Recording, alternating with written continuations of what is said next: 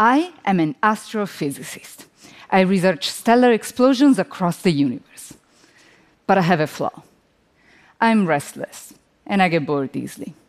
And although, as an astrophysicist, I have the incredible opportunity to study the entire universe, the thought of doing only that, always that, makes me feel caged and limited.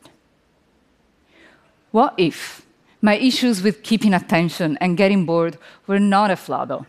What if I could turn them into an asset? An astrophysicist cannot touch or interact with the things that she studies. No way to explode a star in a lab to figure out why or how it blew up. Just pictures and movies of the sky. Everything we know about the universe, from the Big Bang, that originated space and time, to the formation and evolution of stars and galaxies, to the structure of our own solar system, we figured out studying images of the sky. And to study a system as complex as the entire universe, astrophysicists are experts at extracting simple models and solutions from large and complex data sets. So, what else can I do with this expertise? What if we turn the camera around towards us?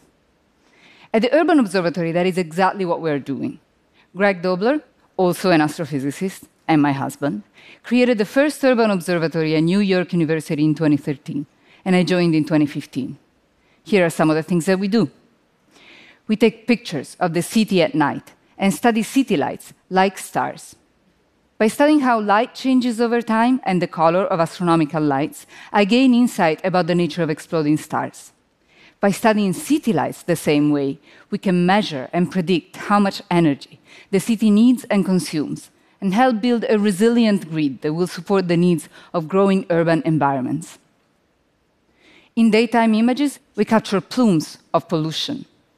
75% of greenhouse gases in New York City come from a building like this one, burning oil for heat. You can measure pollution with air quality sensors, but imagine putting a sensor on each New York City building, reading in data from a million monitors. Imagine the cost.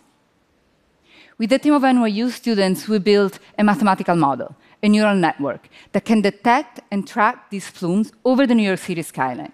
We can classify them harmless steam plumes, white and evanescent, polluting smokestacks, dark and persistent, and provide policymakers with map of neighborhood pollution. These cross-disciplinary projects created transformational solutions. But the data analysis methodologies we use in astrophysics can be applied to all sorts of data, not just images.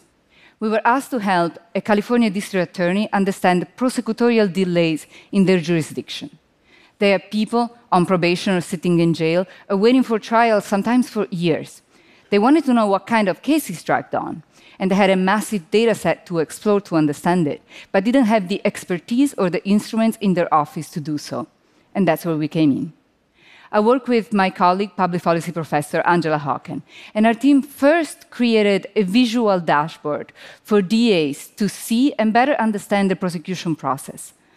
But also, we ourselves analyzed their data, looking to see if the duration of the process suffered from social inequalities in their jurisdiction.